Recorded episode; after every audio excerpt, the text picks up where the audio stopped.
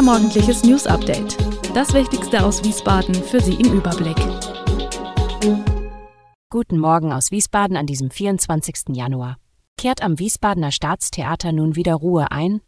Und der bislang längste Streik der Gewerkschaft der Lokführer ist gestartet. Dies und mehr im heutigen Podcast. Schon seit 2016 steht eine Umgestaltung des Schlossplatzes auf der Wunschliste der Stadt Wiesbaden weit oben. Nun wird es konkret. In den kommenden Jahren sollen rund 6600 Quadratmeter von Wiesbadens zentralem Veranstaltungsplatz grundlegend modernisiert, verschönert und besser nutzbar gemacht werden. Der Magistrat hat am Dienstag die nötigen Beschlüsse gefasst und das mit 5,5 Millionen Euro veranschlagte Projekt angestoßen. Mit den ersten baulichen Schritten soll vor der Marktkirche begonnen werden. Wenn die Stadtverordnetenversammlung in der Februarsitzung ihre Zustimmung erteilt, könnte es direkt nach dem Sternschnuppenmarkt 2024 losgehen.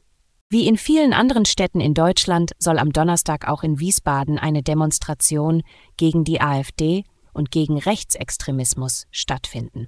Aufgerufen zu der Veranstaltung unter dem Motto Demokratie verteidigen, nie wieder ist jetzt, hat das Wiesbadener Bündnis für Demokratie, einem Zusammenschluss von Kirchen, Gewerkschaften und weiteren Institutionen.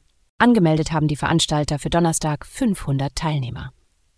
Angesichts der hohen Teilnehmerzahlen in anderen Städten rechnen die Veranstalter auch in Wiesbaden mit großem Zuspruch. Die Stadt erwartet eine niedrige vierstellige Teilnehmerzahl.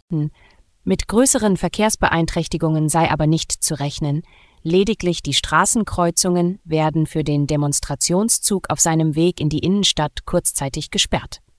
Zum Start der Demonstration um 18 Uhr am Haupthauptbahnhof soll es eine kleine Kundgebung geben. Die meisten Reden und Vorträge gibt es danach auf einer Bühne am Dernschen Gelände. Der bislang längste Streik der Gewerkschaft der Lokführer ist gestartet. Seit den frühen Morgenstunden und noch bis kommenden Montagabend fallen deswegen bundesweit zahlreiche Verbindungen aus. Alle Züge stehen aber nicht still.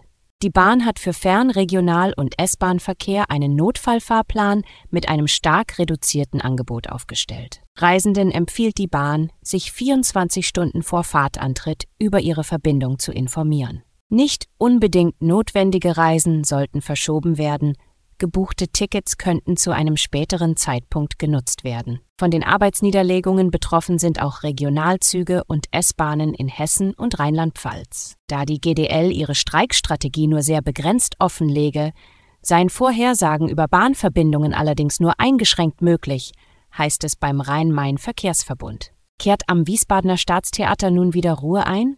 Das erhoffen sich zumindest dessen Träger die Stadt Wiesbaden und das Land Hessen nach der Beendigung der Zusammenarbeit mit dem umstrittenen Intendanten Uwe Erik Laufenberg. Zumindest war mit diesem Schritt ein vorläufiger Schlusspunkt unter eine sich immer schneller drehende Eskalationsspirale gesetzt.